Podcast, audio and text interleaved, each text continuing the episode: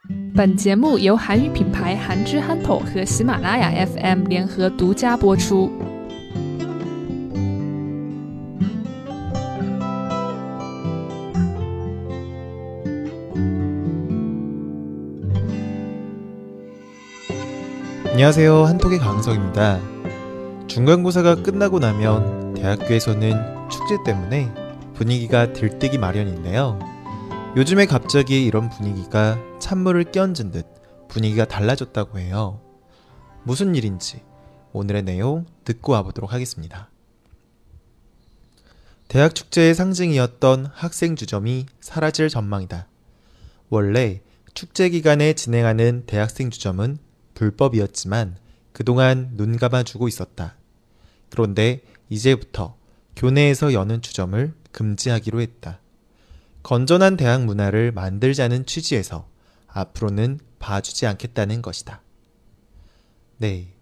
앞으로 대학 축제에서 주점을 볼 수 없게 되었다. 라는 내용의 글이었습니다. 한국에서 대학 축제 기간에 열리는 주점은 학생들이 학교 안에서 정해진 공간에서 음식을 직접 만들고 가게를 꾸미는 활동을 하고 어, 술을 팔고 먹는 그런 공간이에요. 그래서 이곳에서는 대학 친구들끼리 같이 어울려서 시간을 보내기도 하지만 교수님과 졸업한 선배 그리고 후배들이 만나서 친해지고 교류를 하는 장소이기도 했어요. 그런데 올해부터는 이런 대학 주점이 없어지게 될 거라는 거예요. 사실 원래 술을 팔 때에는 국가에 신고를 하고 또 일정한 자격을 얻어야 술을 팔 수가 있어요. 하지만 대학에서 여는 주점은 그동안 신고를 하지 않았었어요. 왜냐하면 아예 신고를 할 수가 없었거든요. 사실 대학 축제에서 열리고 있었던 주점은 모두 법적으로 엄격하게 살펴보면 불법이에요. 하지만 지금까지 정부에서 눈 감아주고 있었어요. 봐주고 있었던 거예요. 네, 여기서 잠깐 눈 감아주다, 봐주다 라는 표현이 어떤 뜻인지 혹시 알고 계신가요? 네, 언뜻 보기에는 눈 감다와 보다 라는 그런 표현 같으니까 어, 뭐 서로 반대말 같은데 왜 이걸 함께 사용하는 거지? 라는 그런 생각이 들 수가 있을 것 같아요. 네, 이 부분에 대해서 자세하게 말씀드리도록 할게요. 어, 먼저 눈 감아주다. 네, 이 눈 감아주다는 그냥 글자 그대로 해석하면 눈을 감다, 보지 않는다로 해석할 수가 있는데요. 그런 의미보다는 보통은 어떤 잘못이나 문제점을 발견했는데 그것을 알고 있지만 모른 척 하고 있는다 라는 의미로 많이 사용하고 있어요. 그러니까 잘못한 점을 내가 눈으로 봤지만 나 눈 감고 있어서 그거 못 봤어. 어, 안 봤어. 그러니까 뭐 잘못했지만 괜찮아. 내가 나 눈 감고 있어서 못 봤어. 못 본 걸로 해줄게. 이해해 줄게. 라는 그런 의미인 거예요. 네. 이번에는 봐주다. 봐주다를 한번 살펴보도록 할게요. 네. 이거는 언뜻 보면 눈 감아주다의 반대말처럼 보이기도 해요. 잘못한 것을 내가 눈을 감았으니까 안 봤어. 라는 말에 반대로 내가 보고 있어. 라는 말로 잘못하면 그렇게 이해할 수도 있겠는데요. 하지만 이거는 잘못된 해석이에요. 일단 봐주다는 보아주다. 보아주다의 준말이에요. 보다와 주다가 합쳐져서 만들어진 말인 거죠. 자, 여기까지만 놓고 봐도 네, 충분히 오해할 수 있을 것 같아요. 보다는 뭐 정말로 눈으로 보다 라는 표현이 맞으니까 그거 아까 그렇게 생각하는 거 맞지 않아? 라고 생각할 수도 있는데요. 음, 그런데 보다는 어, 한국어로 뜻이 굉장히 많이 있죠. 네, 눈으로 보다 라는 그런 의미도 있지만 뭐 예를 들면 어린이보다 어른이 크다 할 때 보다는 비교를 할 때 이렇게도 사용을 하죠. 네, 이뿐인가요? 뭐 책을 보다, 일을 보다, 사주를 보다, 시장을 보다 등 보다가 굉장히 많은 뜻을 가지고 있는데요. 사실 여기서 사용된 표현은 어, 이런 것들이 아니라 상대방의 형편을 이해하다 라는 의미로 사용하고 있어요. 네. 즉, 상대방의 상황을 이해해 주겠다 라는 게 보아주다. 그리고 봐주다 인 거죠. 네. 어떻게 이해가 좀 되셨나요? 간단하게 생각하면 반대말 같지만 보다라는 표현이 전혀 다른 의미가 있었기 때문에 눈 감아주다와 같은 표현이 된 거예요. 네. 이제 좀 잘 아시겠죠? 네. 계속 한번 이야기를 해보도록 할게요. 아무튼 지금까지 정부에서는 눈 감아주고 있었고 봐주고 있었다라는 건데요. 대학생들이 이렇게 술을 팔고 이렇게 주점을 활동하는 거는 잘 알고 있었어요.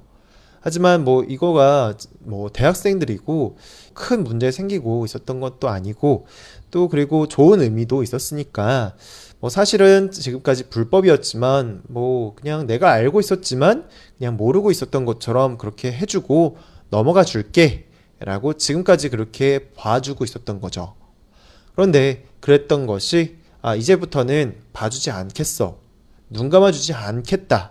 라고 이야기하고 있는 거죠. 네. 뭐, 사실 이 문제에 대해서는 원래 잘못된 것이었기 때문에 어, 많은 사람들이 이러한 발표가 났을 때 뭐 크게 문제를 삼거나 하진 않았어요. 오히려, 아, 이게 원래 잘못된 거였구나. 어, 그런지도 몰랐어. 라고 생각하는 사람들이 굉장히 많았었어요. 네, 하지만 이제 문제는 대학 축제를 바로 앞두고 바로 며칠밖에 안 남은 상황에서 이러한 부분을 발표했던 게 문제였어요. 사람들은 기대도 많이 하고 축제 준비를 굉장히 많이 해왔었는데 갑자기 이제는 그렇게 하면 안 된다 라고 하니까 어, 축제 분위기도 많이 가라앉았고 그리고 음, 준비했던 물품들을 하나도 이제 사용할 수도 없고 이러다 보니까 많은 문제가 생기게 되었어요. 네, 그래서 이러다 보니까 일반적으로 지금까지 주점 활동을 했던 방식으로 하면 안 되고 어떤 뭐 건물 안에서 예를 들면 뭐 학생회관이나 식당 같은 안전하고 또 위생 문제가 전혀 없는 그런 장소 안에서 어, 거기서 진행을 해라. 그리고 미리 신고를 해라. 그러면 괜찮다. 허락을 해주겠다. 라고 절충안을 내기도 했어요. 그리고 또 정 그런 것도 힘들다. 라고 하게 되면 그냥 어, 학교 밖에 있는 다른 가게 같은 곳에서 술을 사서 그래서 대학교 안에서 들어와서 먹어라. 거기 안에서 사고 팔고 하지 말아라. 라고 그렇게 이야기를 해왔어요.